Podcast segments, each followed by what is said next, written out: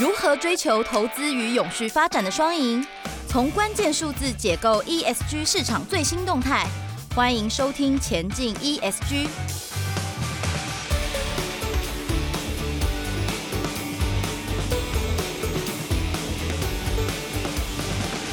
各位听众朋友，大家好，我是主持人佳云。大家好，我是 Jason。在进入今天我们节目之前，让我来再次介绍一下我们今天的来宾。嗯、呃，我们又再度邀请到了呃拥有百万观看收视率的《金周刊》存股电子报总编辑谢富旭富旭哥。来，富旭哥跟我们听众朋友打声招呼好吗？听众朋友，大家好，家人好，之间你们好。这个富旭很厉害，我们开台到现在。嗯收听率最好的节目就是富旭，所以再请你上节目。那好，在请富旭哥分享之前呢、啊，我们我还是要再做一个小小的开场，就是最近从呃近零碳排，然后碳中和这个议题开始发烧以后，我们就发现非常多企业就是开始更关注在与地球共好这件事情上。那我们这一集的节目刚好就是就是在地球日的这个时间点的附近嘛。那说到地球日，其实大家都会想到树啊、植物啊、热带雨林啊、森林啊、亚马逊啊。那其实刚好今天富旭哥就是为了这这个主题呢，来为我们准备了一个很值得观察的投资标的。那我们今天就请富旭哥直接来帮我们说明一下，好不好？好，这个哈，我们都知道要碳中和是一个很热门的趋势啊，哈。就是说，你知道吗？我们人类啦，哈，这工业文明哈之下哈，我们一年呐、啊、大概排放四百亿公吨的碳，哦，对哈，那四百亿公吨很多很多嘿。那这个碳呐哈，你知道吗？这四百亿公吨哈，有大概是百分之三十啊哈，会被这个热带雨林嘿或者是森林嘿给吸收掉。哦，啊，是它不会完全跑去。破坏大气层，哈，或是吸入我们的肺部啊，哈，哦，大概有百分之三十，哈，那百分之十是被海洋啊给吸收掉，那百分之十啊，哈，是给土壤给吸收掉，所以大概只剩下百分之五十，就是剩两百亿公吨的碳，哈，无处可跑啊，哈，啊，就造成污染，啊，那现在我们针对所谓的碳中和，在减碳，就两个方向，第一个方向就是，哎。一年产出四百亿公吨的碳，那能不能把它减少？对，这是一个方法。嗯，啊，现在是大家主要的出路之一。是、嗯，那第二个出路之一就是说，可不可以那个就是我刚才讲的那些吸收的那些碳的这些呃这些东西啊，不管是海洋啊，或者是尤其是森林，哎，啊，森林又以热带雨林最重要，哎，能不能就不要再破坏它们了？哎，啊，因为。我们的为了要开发我们的不管是木材业啦，或是橡胶业啦，嘿，啊，或是医药工业，我们一直在砍伐我们那个热带雨林。对，那你热带雨林越来越少，热带雨林就像我们的地球的肺一样，它可以吸收一些脏物质，然后把它转换掉嘛。啊，那你那个面积越来越少，我们那个碳呐，吸收就会能力就会越来越薄弱。啊，那你知道吗？过去大概二三十年来，哈。造成全球热带雨林消失最大的元凶，你知道是是是什么吗？砍伐。对，砍伐。那砍伐是要做什么？做房子。对，除了木材之外，还有一个很重要的东西，就是为了要做轮胎。哦。对，嗯。汽车。对，为了就要做汽车的轮胎。嘿。哦。啊，不只是轮胎了，包括呃，就是。讲白就是为了要种，呃，种所谓的橡胶树。哦，橡胶树是林业当中经济价值最高的树啊，哈，它又有白金之称，哈，因为橡胶，你只要把那个橡胶树，橡胶树哈，树皮你只要割，把它呃割几道痕迹，它会流出白色的汁液。啊，所以这些汁液就是天然橡胶的来源，哈，好，那你知道我我们那个。一年全球大概卖出好几千万台的汽车，大概九千多万台的汽车，一辆汽车要四个轮子，哎，哦，你看要用多少的轮子？轮子只是你知道吗？汽车业啦，哈，大概占据了全球橡胶需求量的百分之七十。哎，哦，那其他三十有更多玩具啦，啊，还有那个电线的呃隔缘的材料啦，哎，琳琅满目一大堆，嘿，这是情趣用品也是 天然橡胶的主要的都是消消费来源，嘿，啊啊，所以所以哈，这我就想说，趁个地球日啊，哈，我们可以好好探讨说，那怎么样可以来保护哈我们的地球之肺热带雨林？其实行动已经开始展开了。那我们当然呢是无法，我们的力量这么渺小，哈，是无法说尽什么心力。但是我就是觉得，从这个保护热带雨林的过程当中啊，哈，哎，我发现到一个非常有趣的投资的机会。哦，这点倒是可以跟大家分享。啊，虽然热带雨林离台湾其实有几千公里远，对对对，不过这个隐藏的财富密码跟我们台湾的听众其实息息相关，息息相关，而且在台湾这个投资机会就就可以找得到，所以傅需要帮我们解答，快讲 快讲。对，我想说，巴斯贤，你有没有去过哈那个马来西亚？有啊。你在马来西亚飞机哈，从台湾飞到马来西亚大概五个小时吧哈。对。那要接近马来西亚的时候啊，要看到一大片绿色的哈景观。没错，没错，沙巴的原始森林我去过。那些、嗯、啊，其实那些绿色的那不是原始的，哎哦，哎，你看的那些树木哈，都是非常哎好，都是单一树种。对，嗯，就是橡胶树，哎哦，因为我曾经问过说，哎，我们。从马来西亚看那个机场，看下下哇，一大片绿色，那个是是是在种什么？哎，而且都是很单一的那种。他说就是橡胶树，因为马来西亚是全球最重要的橡胶的生产国。哎、嗯，哦，还有印尼啊，还有泰国，还有海南岛，嘿，哦，就是东南亚的国家，嘿，哦，这是我嘿。那你知道吗？橡胶这个东西哈，它对我们人类非常的重要了，哎。哎，没有橡胶，我们人类真的生活真的非常的麻烦。哎，橡胶跟我们的文明是息息息相关呐。但是你知道吗？这个橡胶哈，这个也造成一个灾难。嘿哎，为什么呢？因为在中国的经济起飞的那个时候啊，哈，天然的橡天然橡胶的价格啊，哎的历史高点是落在二零一一年。二零一一年大概离现在是十年前的事了，十一年前的事了。那时候天然橡胶啦，哈，一公吨是四历史高峰是四万两千多人民币啊，你乘以四点三，嘿，一公吨要十七万呢，哇哇，这个非非常哎，那个非常的值钱哎。一公吨可以做什么？做出什么东西？一公公吨呢？我想可以做出起码一千个以上的轮胎吧，哈。哦，对，那个。那那时候，那那个哇，那种橡橡胶树真的发了哎，那些东南真的哇，那些然后，全世界大概有六百万的农民在种橡胶树哎，那时候是他们哇，你知道吗？好像挖到黄金一样，那是白金呐哎，所以这个导致怎样呢？全那个东南亚还有海南岛的居民呢，哎啊，过度砍伐，疯狂的在种橡胶树哎，嗯，这个就好像说我们高丽菜。只要一颗变成两百块的时候，哇，那个农民开始抢种高丽菜，对，然后就种下日后高丽菜崩跌的原因了，对，你知道吗？啊，所以整个橡胶产业从二零就是从那一次四万两千多块人民币的历史高价出现之后，那也为地球生态带来了浩劫，嘿，从那个时候开始啊，哈，二零一二年开始，全球种植橡胶树的面积啊就开始。急剧的增加，嘿，嗯，而且这个急剧增加的过程当中，你知道吗？橡胶的价格开始崩跌，对，但是一崩跌，他们又你知道吗？大家想说啊，崩跌不是会让橡胶橡胶树供应减少？哎，他们应该是会少种，不会种更多哦。为什么呢？因为橡胶树一种了之后，大概七年后才能够割胶，然后在价格过下跌过程当中啊，哈。农民收入变少了，你知道吗？之后从四千两百块人民币一直崩跌到大概六六年之间呢、啊，崩跌到只剩下一万块人民币哦，让它变成百分之二十，哎，高点的百分之二十。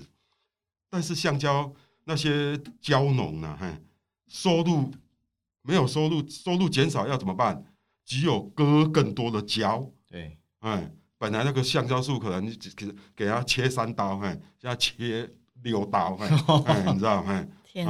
让更多的那个汁液啊，哈，橡胶汁液能够流出来，哎。对。但是这会导致怎样？橡胶树就提早老化，哦，提早衰败，嘿，啊，又更种更多的橡胶对。橡胶树，嘿，因为他们要维持一定的收入，嗯嗯那想说，哇，那这样不行啊，那这样东南亚、泰国、印尼的热带雨林这样恶性循环，一直在一直在那个砍下去，嘿，然后你知道吗？地球的那个温度越来越高，嘿，对，哦，那大家将找原因，哇，不行啊，这个橡胶树怎么种那么多，嘿，嗯哎，然后发现最大的元凶原来就是橡胶树种太多的原因，啊，于是，在二零一八年呢，嘿，发生了一件事情，嘿，就是找出元凶之后，大家说都是你们轮胎业啦，所以导致农民这样一直在在割胶，嘿，过度的割胶，橡胶树老化，所以你们要想办法，嘿，哦，哎，所以二零一八年的时候，这些轮胎公司啊，成立了所谓的一个组织啊，叫做 GPSNR，就是 Global Platform for Natural Rubber，嘿，哦，天然橡胶的所谓的交易平台，嘿，嗯这个交易平台哈，做什么事啊？嘿，就是说啊，我们这些轮胎厂啊，大概现在有有二十几家加入了。台湾的马吉斯轮胎都是振兴轮胎，对，也是会员之一。嘿，嗯说大家讲好说，好了，我们哈以后跟蛟龙买的橡胶啦，我们有一个默契，嘿，价格不要给人家压那么低。以前都是唯利是图，你知道吗？哈，哦，越低越好。现在说不行，这样一直低下去哈，我们那个会对环境破坏太大，所以他们就成立合作社啦之类啦，不要说。那个以前就是啊，你交融我就跟你交融采购什么的，嘿，那个市场还没有秩序啊。现在透过一个比较公类似咖啡公平贸易的组织说，那这样好，我们就用比较集体采购，然后价格也不要给人家压这么低的方式，让慢慢把价橡胶价格把它垫高起来，提高蕉农的收入，不要割这么多胶，嘿，好，这是一个短程的目标。那比较长程的目标，他们希望说，哈。以后我们产出的天然橡胶能够达到所谓的零砍伐啊，嘿，零砍伐，哎，就是不要再额外砍热带雨林哦，就能够 satisfy 哦这个整个橡橡胶业的生产，所以这是一个业者的啦哈，轮胎业者。对。啊，不只是振兴轮胎，包括全世界最大的轮胎公司普利司通对，固特异 Continental。啊、哦，就是德国马牌轮胎啊、哦，大概有二十几家啊响应啊啊，那个之后也吸引一些车厂，包括 B N W 啊、哦、宾士嘿，嗯、通用、福特哦，也哎、欸、也慢慢说，哎、欸，你这个想法很好啊，哎，你不要让因为你们橡胶轮胎业这样，哎，也别被被也让我们汽车业 挂上一个。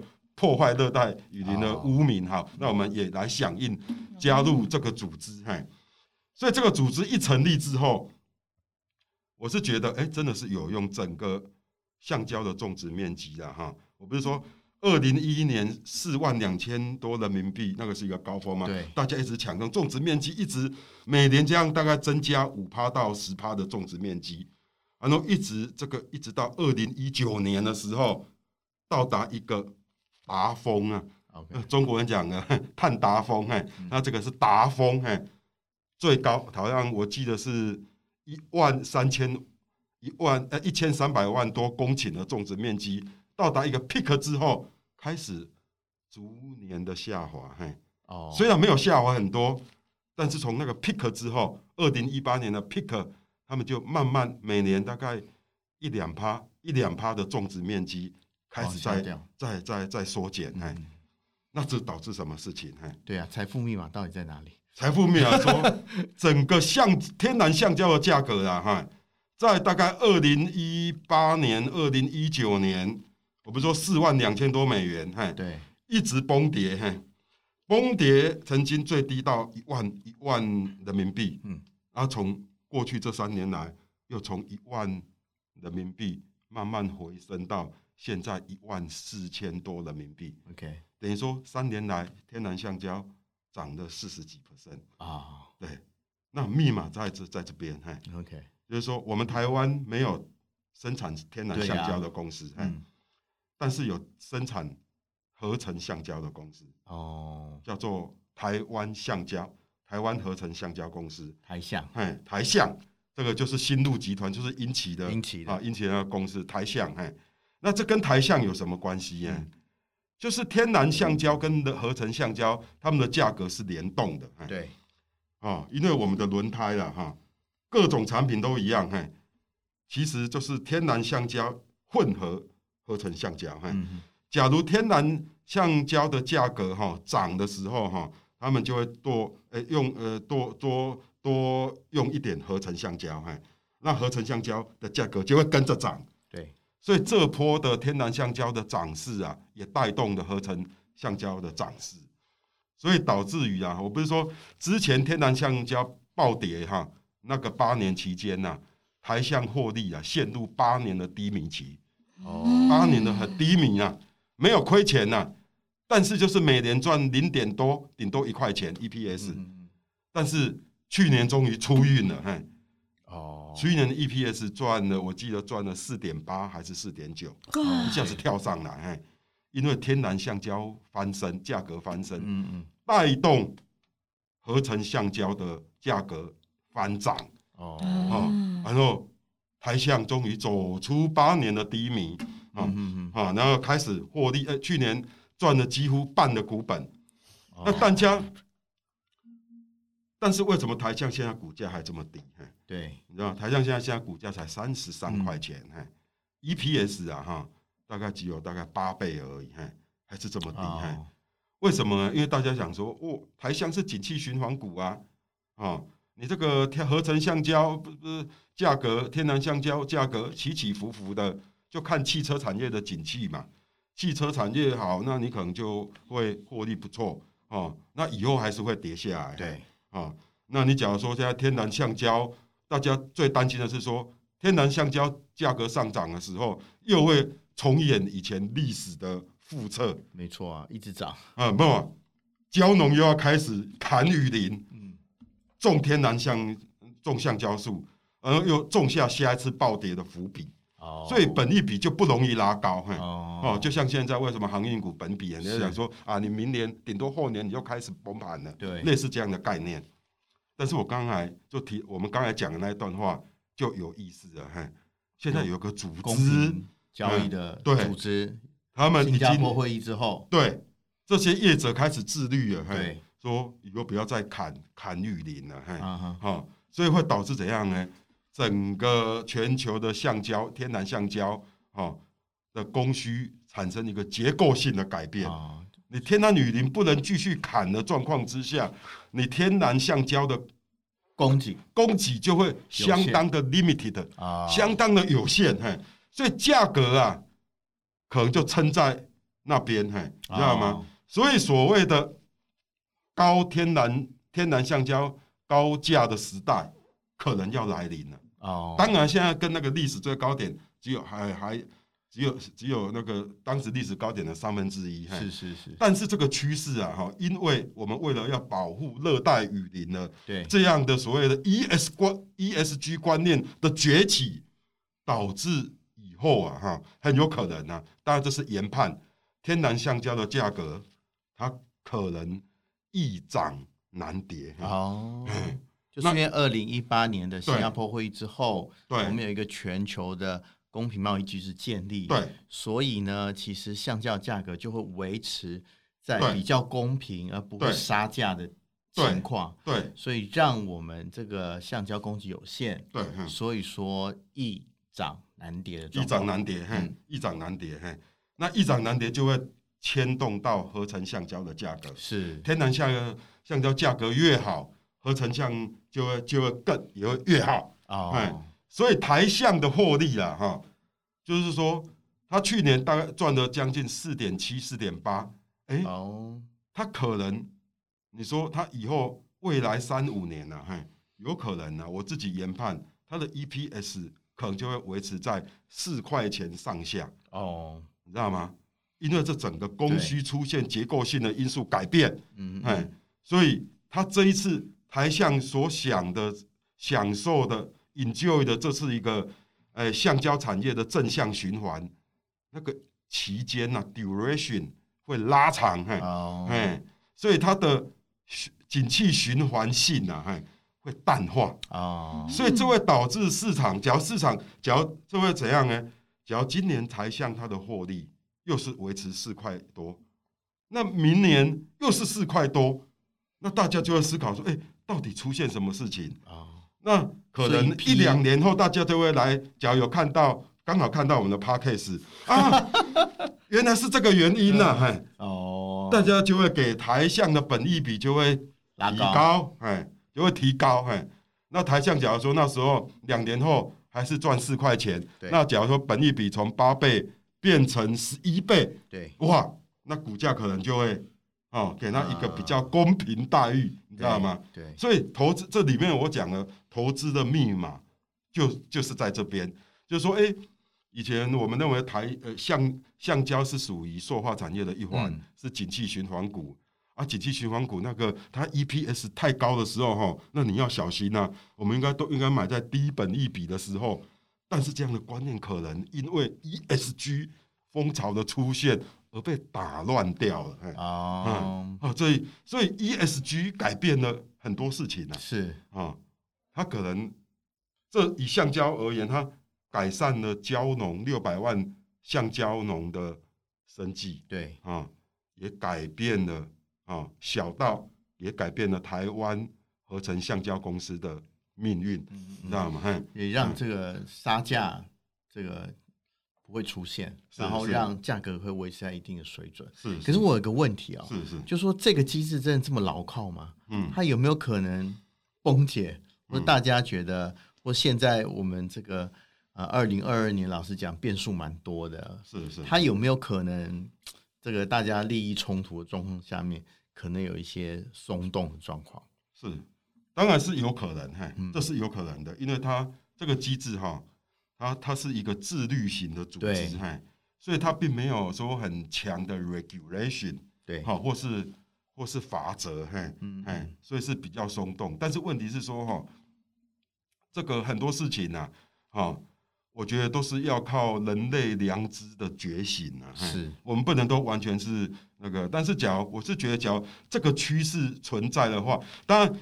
这个东西一定会有存在一些环保团体或是一些第三方的组织啊，去给他做监督，嗯、知道吗？哎，然后当然它的运作也不可能像我们想象的那么完美，从此之后蕉农就过着幸福快乐的生活，未必会这样。对，但是我是觉得这样的发展是一个往正确的方向的发展，哎啊，光能这些这些那个这个你知道吗？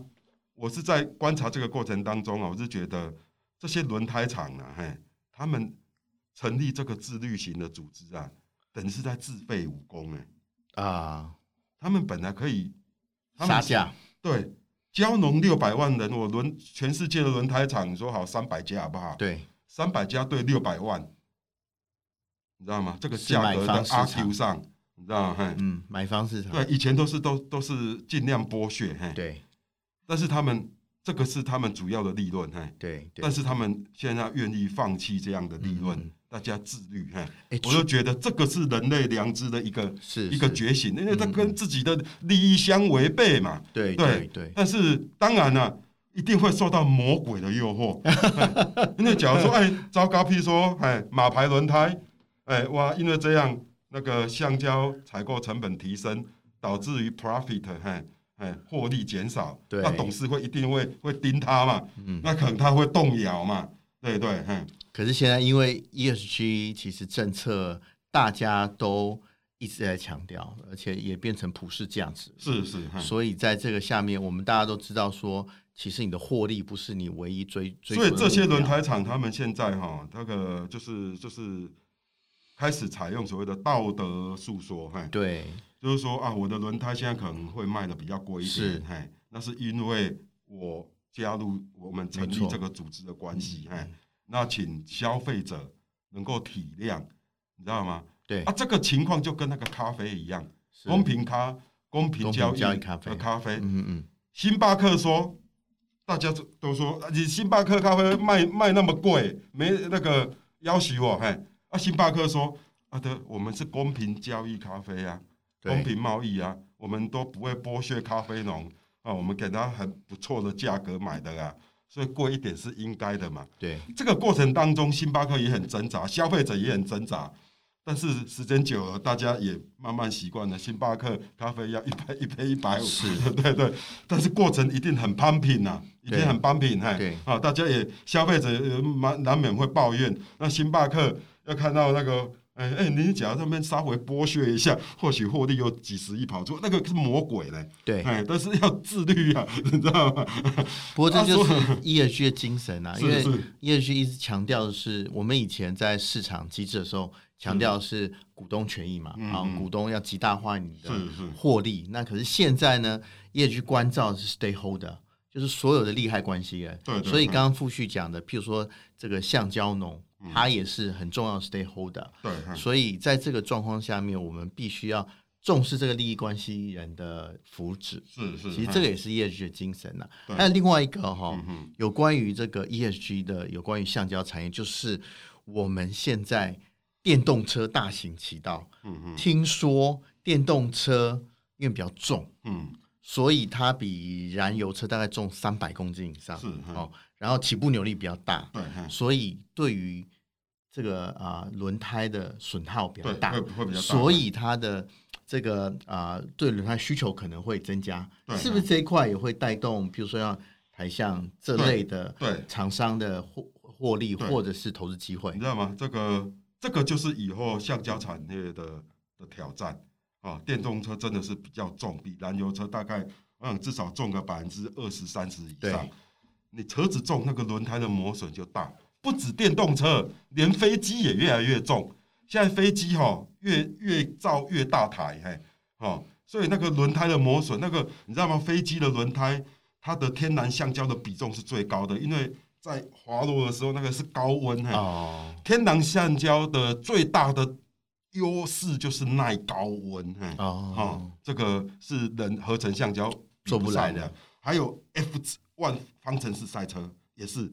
天然橡胶的比重很高，电动车也是，哎，哎，所以这些尤其是电动车的发展，这个是民生啊，对，好，所以这个，所以台橡的机会在哪里？为了那一定电动车发展，一定会又会加大这个增加橡胶的一个一个需求，需求，那魔鬼又来了，嘿，你知道吗？哎，那就增加橡胶，那个那个天然橡胶可能又会开始涨。那这这橡胶农又开始说，要不要去偷偷去砍树？哎，哦，偷偷去种，又又来了，是，知道吗？嘿，啊，所以我觉得这个责任就落在落在合成橡胶的业者。哦，合成橡胶业者要开始想办法说，我们要怎么去改进我们的技术？对，可以跟天然橡胶赶快去。取代这个天然橡胶的特性，嗯嗯，那这一点呢、啊，我们的台橡还还真的是做得很好。是台橡，你知道吗？它是全世界第七大的合成橡胶公司，哎，它在欧洲、在美国都有编制很大的那个研发中心，你知道吗？那什么橡胶合成橡胶还需要什么研发？哎、欸，研发很多哎、里面的高分子化学这个这个东西，嘿，啊啊，这个其实那个他们就是在。台橡他自己研发出那种说哈一些所谓的添加剂，化学添加剂，添加在它的合成橡胶之后哈，它的性能呢哈可以达到更耐磨哎，对，更耐磨嘿的一个程度，那这样就可以哈那个说不要用这么多的天然橡胶的的的东西嘿，那用合成橡胶，我们自己人类的这样的智慧哦，来提升它的优异性嘿。好，来压抑天然橡橡胶的这样的的需求是，好，我就觉得，哎、欸，这个就是台橡，因为我这个我看了这些合成橡胶公司哈，就光台橡它的研发是做的最积极的，啊，啊，这个倒是对。可以期待。所以说有几项因素让台橡的好像投资价值有提升感觉，第一个就是二零一八年的新加坡会议嘛，对，然后公平贸易的机制已经出来了，对，第二个就是哎。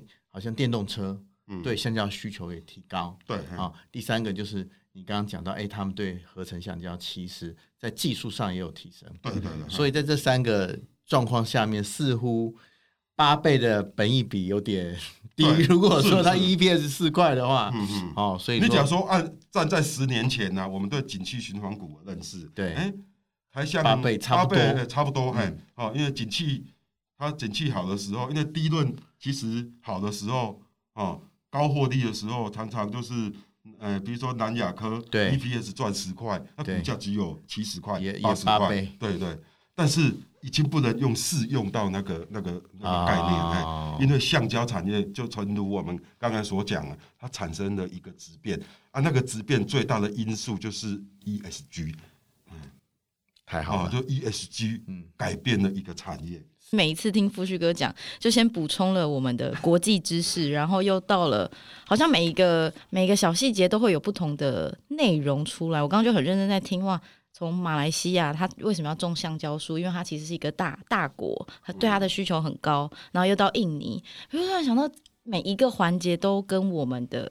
就发展息息相关，然后总结就是，其实就刚刚富旭哥，然后还有我们芝姐说的，ESG 它改变的不只是整个产业啦，其实我觉得从我们个人就开始跟这个 ESG 的那个连接性很高，那我们接着。